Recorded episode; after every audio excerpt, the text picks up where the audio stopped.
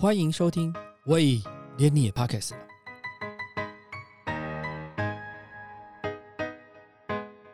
大家好，我是威廉。成功的造型到底是要让你认识这个演员，还是辨识这个角色？起初看到抄起香炉敲自己脑袋的大哥很眼熟，他是谁？今天同样是台北电影节合作的特别企划，这集我们要聊聊如何用造型说浩庭跟阿成的爱情故事。当男人恋爱时，入围本届台北电影奖最佳造型设计的。造型指导 A 玛林玉云跟 Zoe 苏婷慧，请 A 玛跟 Zoe 跟大家打招呼。Hello，大家好。嗨，大家好，我是 A 玛。两位好。这一届入围台北电影奖最佳造型啊，《当男人恋爱时》这部电影从今年四月上映到现在，已经票房突破了四亿，是台湾目前二零二一年的票房冠军。也是影史上票房纪录的第六名，成绩非常的亮眼。在这个疫情之下，能有这么多人愿意买票进场，请问两位造型指导可以跟大家分享一下你们的心情吗？就是我觉得让大家可以喜欢这个电影，然后都进戏院看这件事情，是觉得非常有容焉的。就是无论是在整个故事，或是演员，或是就是。很多部门都受到就是很多肯定，觉得这件事情让我们很开心。刚发言的是 A 妈嘛，对不对？对，Zoe。我的部分的话也是一样，就是会觉得一开始还蛮意外的，因为这算是我我接过的电影里面成绩最好的一部，然后我自己也非常喜欢这个故事，然后我觉得很可爱，然后里面的演员还有所有一切都让我觉得非常的感动，然后一样也是与有荣焉。是，这次台北电影奖有七项入围，包括最佳剧情长片、最佳导演、最佳男主角、最佳女主角、最佳女配角、最佳剪辑跟最佳造型设计。在两位知道入围的时候，两位的反应是怎么样子？那你们怎么看待入围这件事情？我们谁先来，我我当时应该是惊吓，就是惊吓。的那个就是指数非常高，然后我记得那时候我们还点了午餐在工作室，跟一些东西点心要吃，刚开完会，然后就知道那个消息之后，瞬间大家就吃不下了，胃口都没了，就下包了。对，就是会有一种想说，哎，刚刚那是我们的名字吗？什么的，就有点吓到。然后因为他的那个入围公布的速度很快，然后接下来就是又是开始是导演，然后男女主角什么的，就是一切又开始非常的开心，惊吓与开心的混杂心情这样子。在这部电影当中啊，我们看到有很多的这个场景的这个设定哈，那它是比较属于台式的爱情电影。当然，我们也知道说，那个韩国有个同名电影是改编而成的嘛，哈。那其实我们去比较过韩国版本跟台湾版本的，可是我们在台湾版本看起来说，完全的都没有违和感。这个时空背景啊，包括浩庭的设定的样貌跟阿成设定的样貌，那可不可以跟我们谈一下，在这个服装造型上面，两位是怎么发想跟讨论的？我觉得，因为首先就是在韩国版跟台湾版的改编上面，其实导演殷正豪他给了大家很清楚的世界观的描述，就是让我们很清楚的知道这个世界应该是长什么样子的。那导演他其实，在台式美学上，他有一个自己的一些喜好跟想法，所以我们就是试着在导演给我们的世界观里面去找到那个可以去发展的地方。那其实，因为台式美学，大家还是有一些既定的印象，所以其实他必须做到的是不能离点想象太远，可是也希望我不要那么刻板，所以这是导演给我们的一个大目标。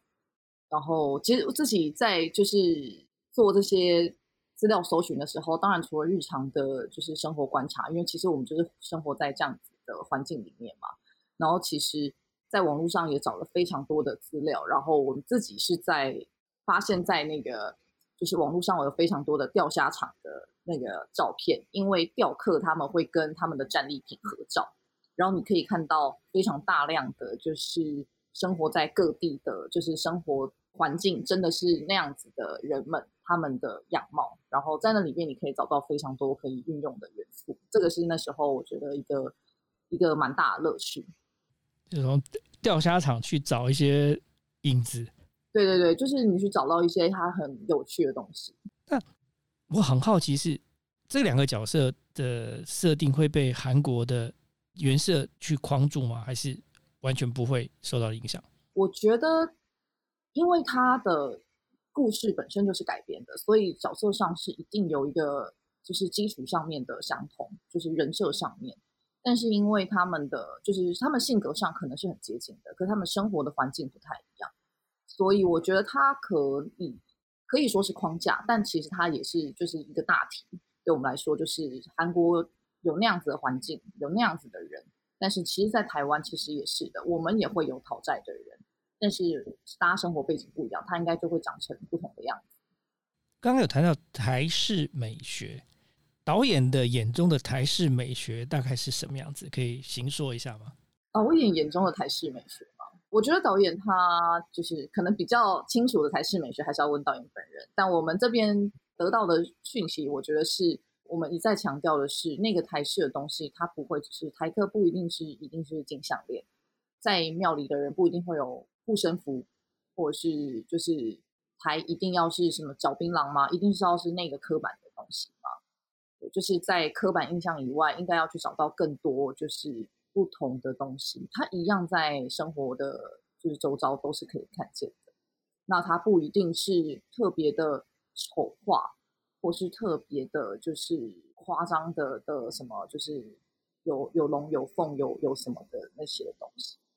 就是刺在身上的那些图腾。对，就是那些符号的东西，其实我觉得那个都是比较属于刻板印象的一种。我们不一定要朝刻板印象的方向去操作。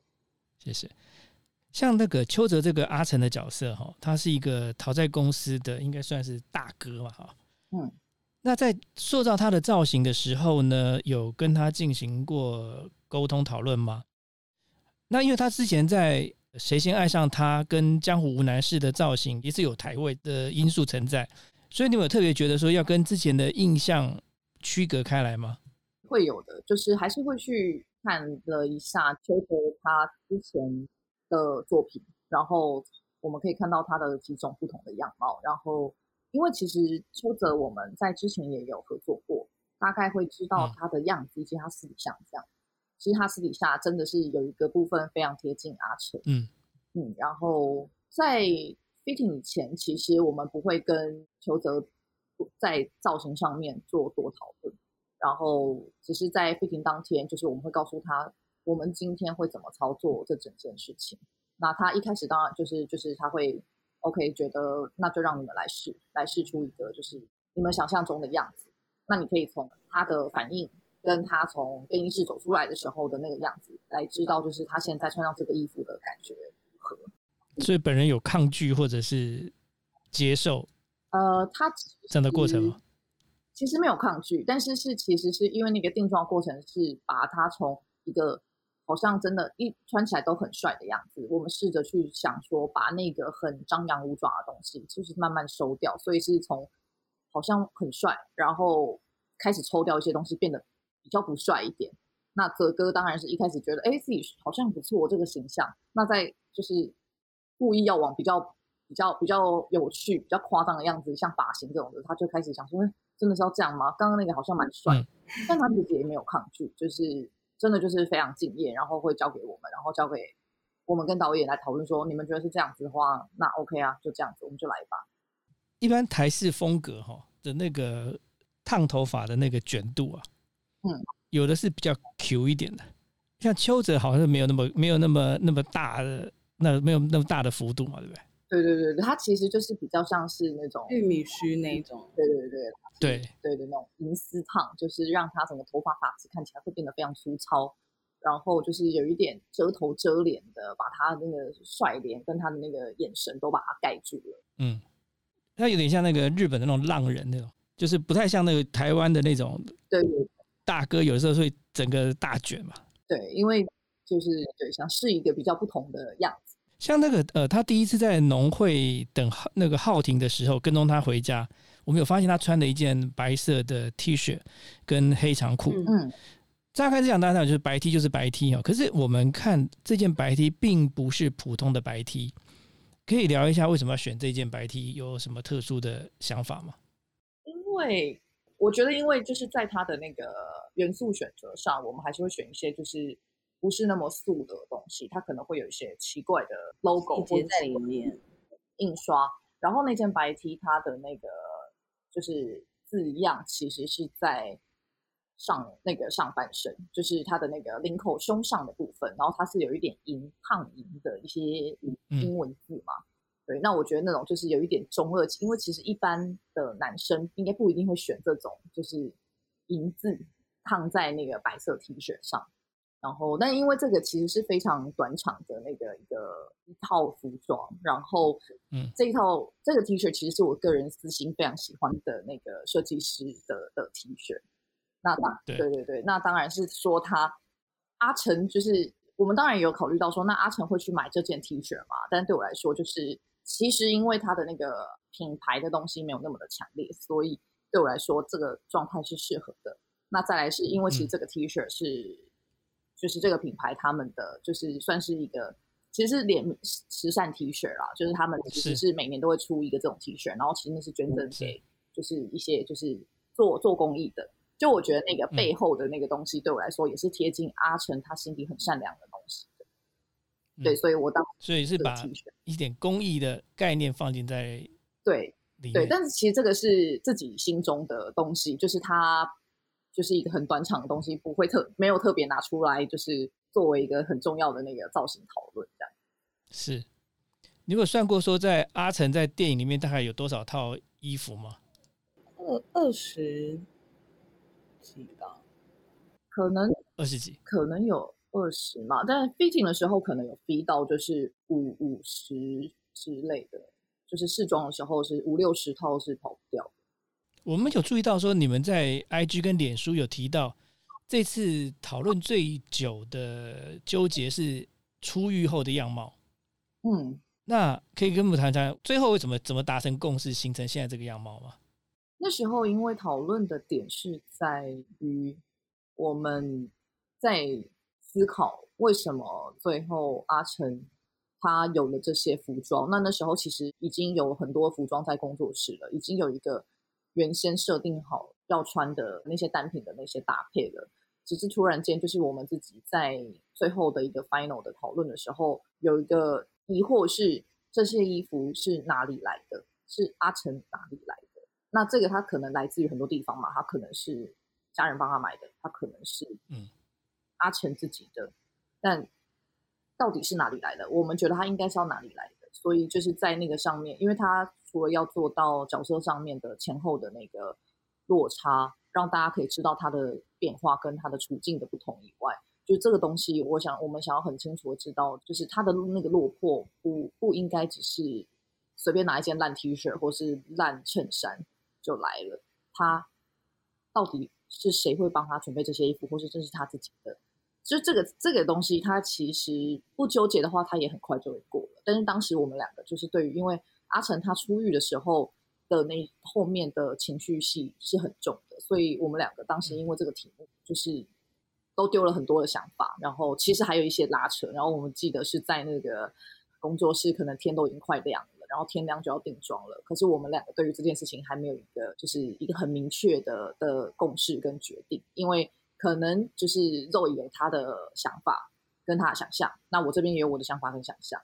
就是我们就就这件事情，其实讨论了非常的久。差异最大的地方是在哪里啊？我觉得是材质上面，就是后来是在材质上面，就是因为要落魄的形象有很多表现方式嘛，那它有可能是服装上的版型上的宽松，或是它可能是做旧程度非常的严重。或者是就是在那个它还需要有图腾吗？或者它的颜色选择应该是什么的？那后来我们决定是在于，就是在他的虽然是他落魄的样子，那那个素面你会让他觉得看起来很无精打采的状态内，都还是希望那个服装上它有一定的质地，那个质地它可能可以有一点，还是有一点。反光或是有光泽，或是有一些织纹，就是在质地上面，我们还是希望在阿成他的那个原本的那个性格的东西，在这些衣服里面还是可以看到一点。哎，像有考虑过他让阿成光头吗？这个题目有在很前期的开会有好像有讨论过，对不对？呃，有，但是那个讨论其实是在就是有一定需要光头嘛，就是其实，在就是因为写实的程度有非常多种嘛，那我们这其实是剧写实的话，它其实除了在戏剧效果以外，还要顾及就是形象好看这种种。好看不是最大目的，但它必须是角色的吸引人，也是一个就是很重要的功课。因为阿成好像是进进去之后没多久，发现他是生病嘛，然后就出来就医嘛，对不对？对。所以在那个形象上面的话，就只是好奇说，哎，光头的话会不会比较像说进去，然后关了一阵子之后就会放出来那个样子？但是因为就是对我们来说，就是他进去之后关出来，他就是一个就是事件，它是一个很重要的事件，一个转折点没有错。但是其实重要的故事其实有很大的一部分是在描述他出来之后怎么去处理他跟浩庭之间的关系，跟他的个人的心境变化。所以我觉得我们那时候并没有就是很很纠结在很希望写实到。像就是现实生活中的一进去就一定要剃头啊之类的，然后再来一个是我觉得，因为当时的考量也是因为泽哥其实他的脸就是非常的帅，就是有一个偶像感，然后他的眼神也非常的锐利，就是眼神很深邃。就其实，在全部都是就是如果真的完全剃光的话，他反而对于后面的落魄形象他是有帮助的嘛？这个也是我们考虑的一个了解。对于浩廷这个角色，很多元素是跟蓝色有关系的，因为包括他的农会的制服啊。那为什么会选择这个视觉的设计再来诠释这个角色？其实也是回到他的角色的那个设定上面，就是因为他本来就是一个我觉得性格上是比较冷调的人。然后我们那时候，我我那时候希望他，就是就是我们在思考怎么在这些演员身上保留他们原有的元素。然后去特别强化哪一个部分？那其实韦宁他有一个，他本来就有一个很很锐利的那个清透的那种感觉。对，那我觉得那个东西就是他跟浩廷的 base 有一点接近，就是他其实是你觉得他很透明，但是他其实是又是很很坚强的状态，然后那个冷调，所以他某可能跟某种晶体很像，所以那时候是觉得是冷冷调的蓝色，希望是放在他的身上。我们有注意到说，呃，这部片子当中。唯一一呃，唯一一场是那个阿成跟浩廷的激情戏。嗯，那在这个激情戏的时候，因为浩廷的家一直是一个比较老旧的公寓嘛，哈，在诠释这个角色上面，那在他们两个的这个在那场戏中的服装的部分，你们是不是怎么去设定这两个人在那时候的状态是什么样子？那个其实就是比较回到爱情电影的设定，就是希望在这个电影里面，就是两个人都是，当然都一定是在他们的的的设定基础下，然后是两个人都是够够好看的。然后他因为有一些戏戏剧效果的需求，那我希望阿成看起来他不是穿那么就是张扬五爪那么台味那么重的服装，他的服装是比较水墨感一点的一件衬衫嘛，就是他就是嗯对，然后。浩廷的话，他其实是他很很少见的穿了就是细肩带的上衣，是那个是他少数在电影里面露出比较多的身体的一个部分。然后是那时候的服装，我们也希望，但是希望两个人看的是有火花的，所以浩廷在那个时候反而就不是以蓝色为主，他是用了橘色一点的，就稍微暖一点的，嗯。像其他的角色，比如说那个钟心凌的大姐头，还有那个丫丫，那呃还有熟林，那这些的元素大概都是用怎么样方式去把他们设定每一个人的样貌是大概什么样子？其实他们每个人就是我们都是在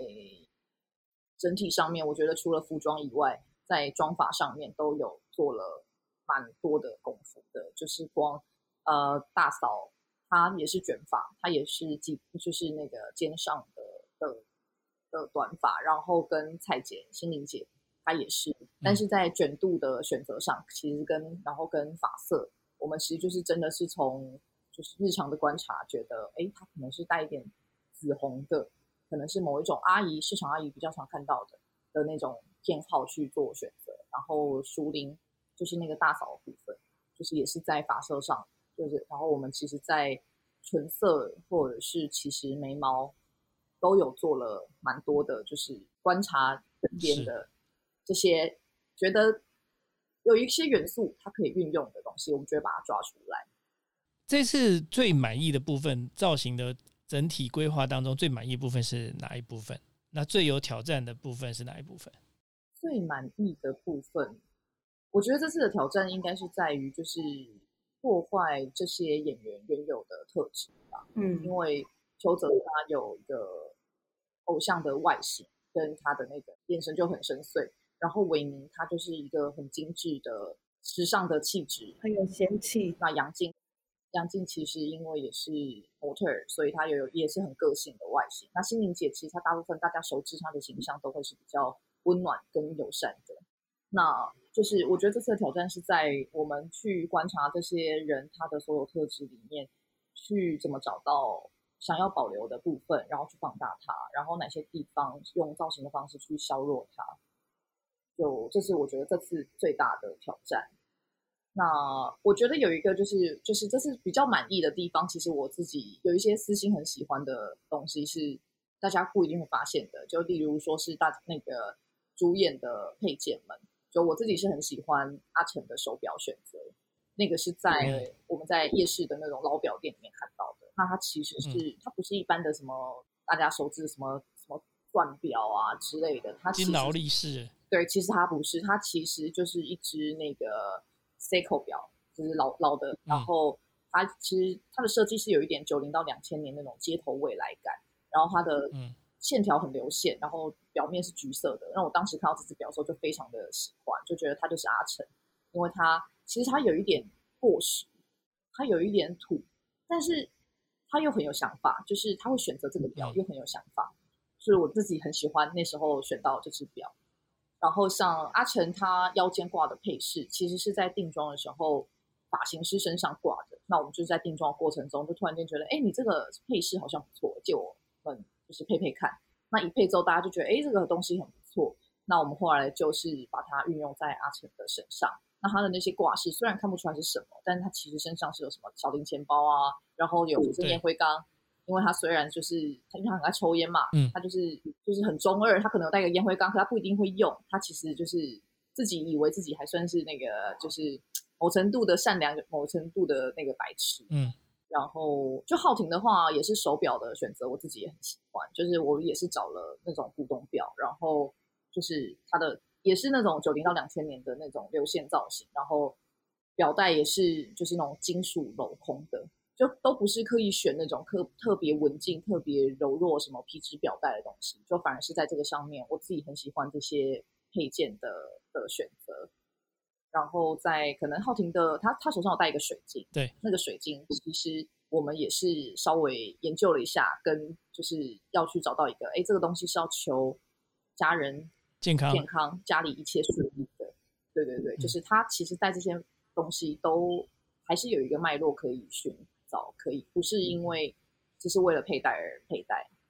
肉影，你原来的原本是服装公司的设计助理，那 A 玛是。那个杂志社的编辑助理，那两位怎么去跟电影这件事情发生关联？其实一开始我们两个都是很想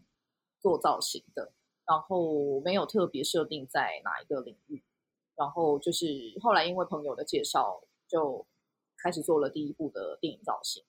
那做了第一部之后，好像就是那时候是一二年吧，二零一二年，就觉得两个人还算合拍。那后面有一个案子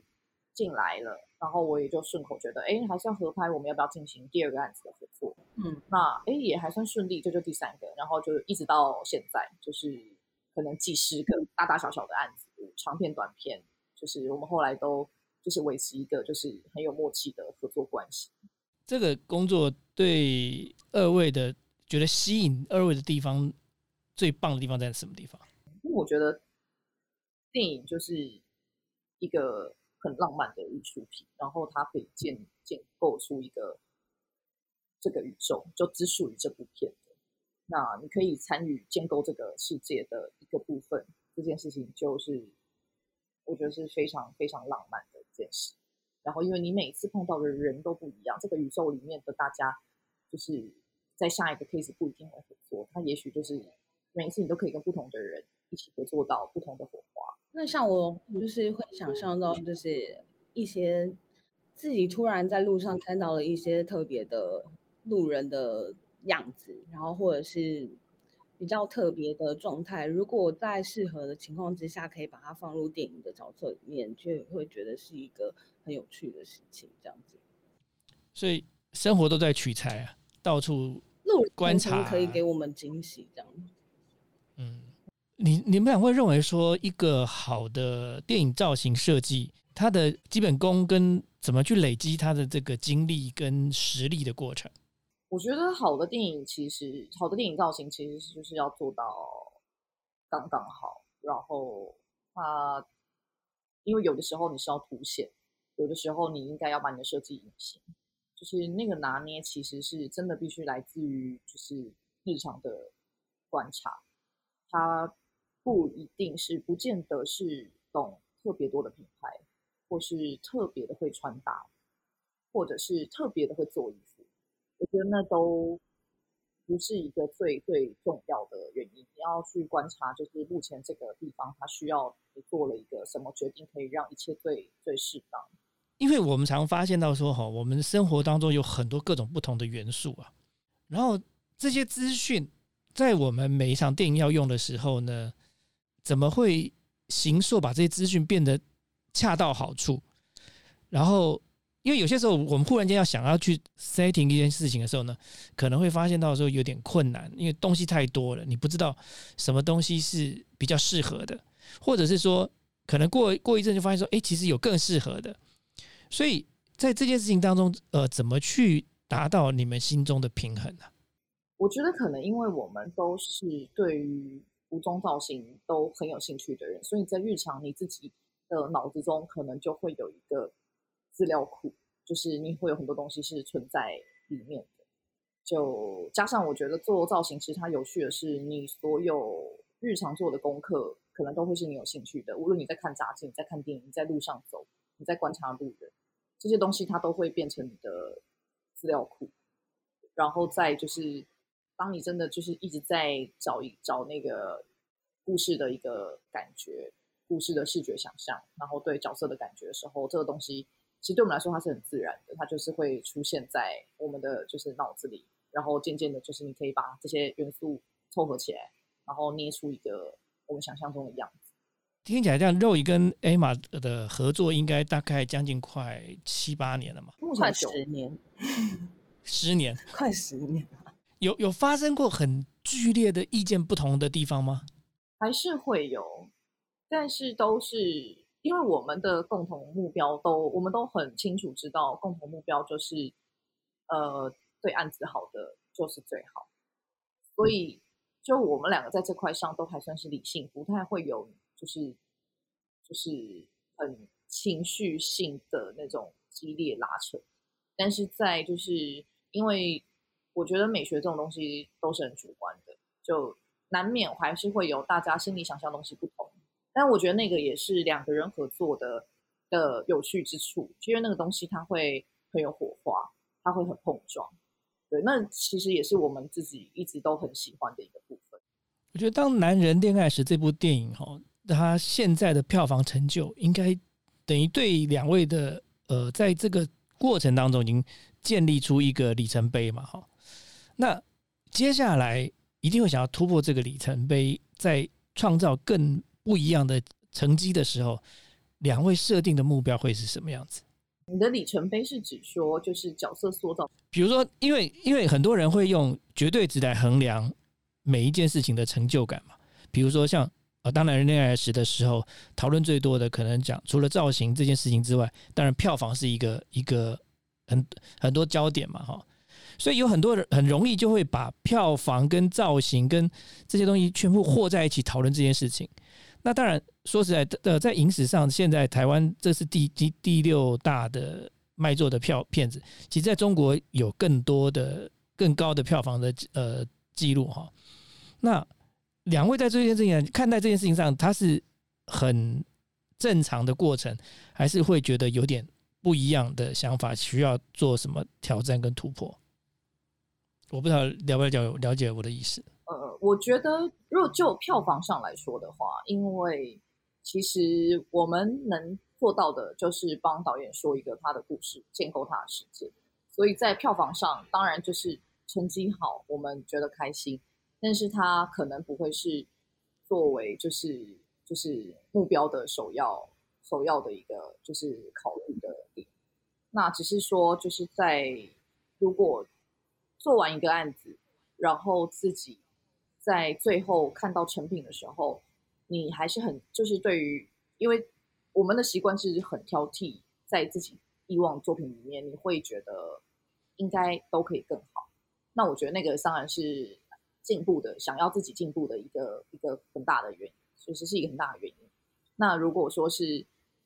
就是当男人恋爱时，他其实是在我们最后在看成品的时候，自己也非常喜欢这些结果。那这个东西，我觉得它就是对的，就是你当下的那些决定，到你后来自己在检视它的时候，都觉得是非常棒的。我觉得这件事情对我们来说是比较重要的。如所以，如果说是对于之后的目标。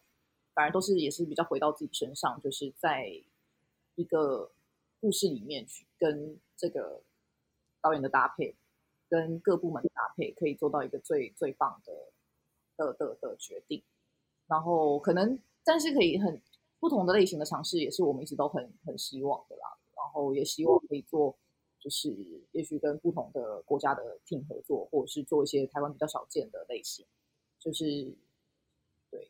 现在有比较想要，呃，因为你们两位合作的将近快十年的时间，应该也碰到很多 case，有特别想要说接下来希望挑战什么样的形态样貌的电影，或者是什么样形态样貌的造型的思考，这样子有比较想要挑战的目标吗？我自己是蛮想要挑战，就是比较年代性的东西，可能跟历史比较有相关的那一种。东西可以举比较明确的例子吗？类似什么样子？可能六七零年代的服装造型，因为我们现在比较常做的都是一些比较时装的东西。如果说是比较年代感，甚至到古装，都会觉得是目前蛮想要挑战的的戏剧这样子。六七零年代，那 A A 码的部分呢？有有想要特别想要挑战什么吗？我觉得我这个倒比较没有特别的限制，因为但年代的东西对我们来说是非常好玩的。就是我觉得年代东西好玩，让我自己喜好的话，应该会是在九零到两千年吧。就是我们自己是听得出来，因为你刚刚讲那个配件都是挑那个你那个那个附近的东西。对，因为就是那个就是跟生长，就是对我们的年代，就很喜欢那个时候的所有流行文化。所以如果可以的话，就是。做那个年代的东西，我觉得我们应该会得到蛮大的乐趣。像您刚有提到说，过去也合作过很多导演啊，那那大概在台湾来讲，呃，很多导演都习惯跟固定的班底来合作。那你们跟那个连奕奇导演，或者是陈伟豪，或者是殷正豪导演，在广告、跟 MV、跟电影都有很多次的合作经验。那可不可以跟我们讲说，一开始的时候是怎么开启这样的合作的过程？连奕奇导演的话，其实是因为在最早的时候，那时候有接了一个他的他做监制的案子。那做完那个案子之后，他就有约了我，想要聊他后面的电影案子。那就是后那个那时候我们第一次合作的《甜蜜杀机》。就是那时候我们记，我记得是在咖啡厅，就是东区的咖啡厅，就是先聊了一下他对电影的这个想象，然后我们就互相就是丢了一些想法之后。他后来就跟我们就是合作《甜蜜杀机》，然后因为那时候我们其实也就是很菜啦，就是其实也很新，所以他比较多是就是，但我们也就觉得很有趣，因为这个那个故事非常的好玩，然后导演给了我们非常大的空间，所以在那个时候玩的非常开心。然后在那之后，就是连一起导演就陆续跟连一起导演在合作了几次，可能是《征婚启事》啊，或者是什么《市长夫人的秘密》，就是。都觉得是蛮蛮蛮蛮好的。然后就是陈伟豪导演的话，因为我们是拍广告认识的，然后就是反正就拍他广告的时候，就会有一种那个用广告的节奏，然后电影的需求，然后会有很多特殊造型的挑挑战，就对我们来说是玩的很过瘾，但是也非常的累的那个工作模式，所以也非常喜欢跟他工作。然后殷正豪导演的话，其实我们第一次的。合作就是《当男人恋爱时》，那虽然之前本来有一个 MV，但是那个就擦身而过了。然后反正是一开始最早是有一个朋友推荐，也说是那个拍茄子蛋导演的 MV 要拍电影，然后想要联络我们。那那时候因为就是很喜欢蛋蛋 MV 的风格，所以就非常想跟他工作。就那时候都还不管那个内容是什么，我们自己就非常期待那个。当时就是的的合作，希望可以合作成，那也就是后来的《当男人恋爱时》这样。我觉得这些导演应该也都有自己就是固定的合作班底，然后可能就在我们合作之后，觉得那个沟通起来是合拍的，那可能合作的过程也都会觉得是顺利的。那最后的成果，大家。都还是觉得是是喜欢的。那我觉得，如果这些都就是在那个整个过程里面都有满足的话，后面的合作就会很自然的有一定的信任度，然后沟通起来也都会比比新合作的的对象来的来的快。那对，所以就是我觉得大家会选择使用固定班底，应该也是这个原因。就很多东西你不用讲太多，大家都很清楚彼此的喜好。对，那个信任信任基础下，我觉得就是工作起来很有效率。在这个疫情期间，有受工作有受到影响吗？工作上面有有一些影响，就是有有停摆一点，但是对我们来说，应该是减到两个月的假期吧。就是因为以前会一直被工作跟时间的那个 deadline 追着跑，那反而现在是所有的拍摄期都必须是延到解封后，所以变成前置期拉的非常长。那你可以很专心的处理受伤的东西。它其实。这个，因为我们两个其实都算蛮工作狂的，所以他不是真的全然的放假到完全没事做。但对我们来说，你每天都有一个很规律的生活，然后处理规律的东西，这个这个，然后手上都有一些工工作还是要处理，就那个生活节奏非常棒。会怕回不去吗？呃，有一点回不去，因为现在开始工作之后，觉得相当的累。而且疫情之后要找衣服，其实对我们来说也是一个新的小问题。就是一开始还是会有一点害怕，这样子要去很多人多的地方看衣服什么的，就会觉得有一点担心。怎么克服？有有有办法克服吗？还是可以克服啊，只是就是自己要就是那个。就是比如说，再更多小心一点啊，喷酒精啊，戴护目镜等等。但因为最近真的太热了，有时候其实会有一点 放弃。的确，因为刚好走在路上来来录音间的时候，觉得今天好热。对啊，口罩都戴不住。对，但是没办法，还是要还是还是需要。对啊。哎，像那个我们知道说，肉以家里是开成衣厂的，也曾经做过服装公司的设计助理。对。那也希望曾经梦想要创立自己的品牌，对，这样子悠悠转转之后呢，这个梦还存在吗？目前算是不存在，因为我这几年我觉得我很清楚的知道说，就是做好一件事情就好。我现在就是好好做造型，然后把那种想成立品牌的那个梦想当做是去欣赏，然后如果有可以适合的话，我觉得应该也会多看看台湾本土品牌，就是来做支持这样子。嗯对，对于这个，因为我们常常接触到很多那个学生哈，对于有心想要投入电影造型设计这样工作的心态跟做法上，你们会给这些呃新鲜人有什么样的建议吗？我觉得要持续的观察跟记录，然后训练自己的抗压性，这样子。那 Emma 呢？我觉得就是不要怕，要坚持，就是因为拍电影真的很辛苦，那它也很浪漫。但是你你会一路上会遇到很多的挑战，然后他可能会有挫败，他可能会有很多失落。但是你越能面对这些东西，就越能找到自己是不是真的想要做这件事情。那因为我们自己其实就是在生活跟工作的那个失衡之下，我们都还是很确定，我们很喜欢做电影造型这件事情。所以需要用很多事情来挑战自己，来确定自己的呃心心情上并没有受到改变，是这样说吗？呃，我觉得也未必，它反而是在你必须不去预设你会碰到什么事情，它一定会有挑战，那它可能也会有有趣的地方。但是当你因为一直都遇到有趣的事情的时候，那个东西它当然是会很正面，那个喜好度是会累加的。但是当你遇到挫败的东西，你的喜好跟你的热情还是没有被削弱的时候，这个东西它就是可以更清楚的表现你喜欢喜不喜欢这个东西。如果我们把话题再拉回来，当《男人恋爱时》这部电影的时候，呃如果再回想的话，这部电影当中两位最喜欢的角色分别是谁？最喜欢的角色，嗯，最满意设定的角色，最喜欢的，最满意设定的角色的话，其实大家都呃每大家都很喜欢，因为太多人喜欢对啊，阿好难选哦。所以我会把这个选择留给大嫂淑玲，因为我觉得她的成功之处在于，甚至有很多人看完之后完全没发现她是杨静，嗯，就是那个时髦的、很很有型的那个演员杨静，就是她平常的那个在导演其他的 MV 里面，她甚至还很漂亮，就是她就是